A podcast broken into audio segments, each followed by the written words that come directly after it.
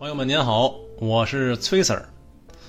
说道本身是虚无缥缈的，而在运用中啊，却是取之不尽、用之不竭的，套路极深啊。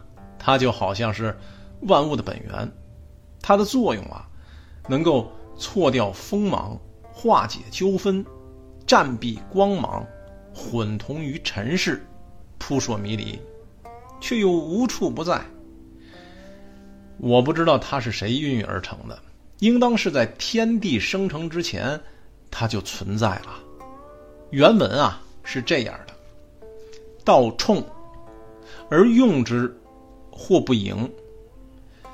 渊兮，似万物之宗，错其锐，解其分，和其光，同其尘，湛兮，似或存。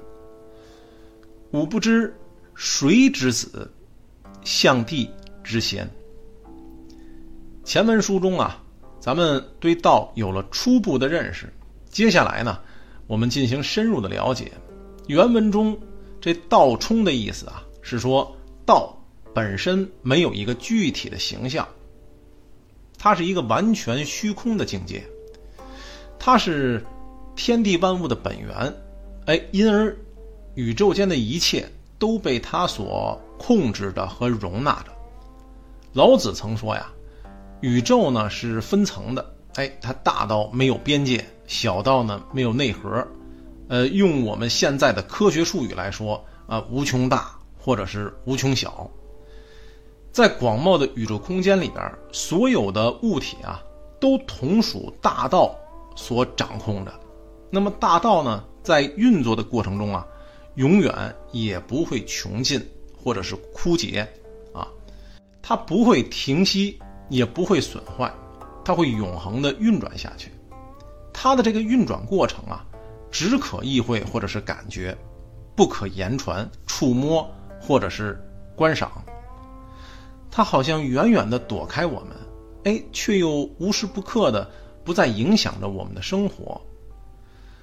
正是由于大道无形无声的这个特点，我们人类的语言，即使穷尽所有的语言，也无法真正的搞清楚它。哎，这让我们感到无可奈何，只得呢用一些贴切的文字啊来形容它，够深奥的吧？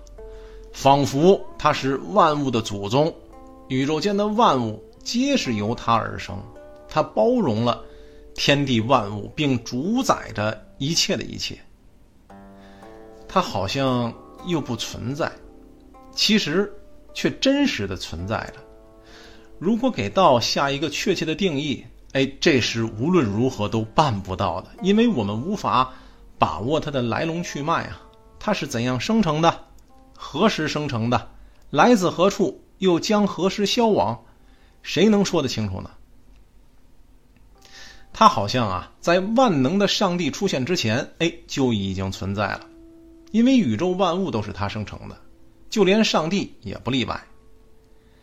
那么道到底是什么呢？哎，我们可以说它什么也不是，却又什么都是。那我们为什么要研究如此抽象、晦涩难懂的问题呢？从人类自身的角度而言啊，探讨道。可以帮助人们理解自己，悟透宇宙万物，进而呢建立科学的人生观和宇宙观。现实的讲，就是能让我们生活的更悠然惬意、舒心幸福一些。还有什么比这个更有意义的呢？那如果说真正理解道的人，那么他才会采取顺其自然的处事观，对什么都不强求。这样的人啊，才。真正的接近大道，甚至与大道合二为一，哎，与大道啊合二为一是理解到的至高境界。达到这种境界的人，就会心气平和，没有忧愁和烦恼，自然生活的幸福美满。好，各位，请您持续关注本系列的内容，咱们下一回给您再接着聊聊这天地不仁。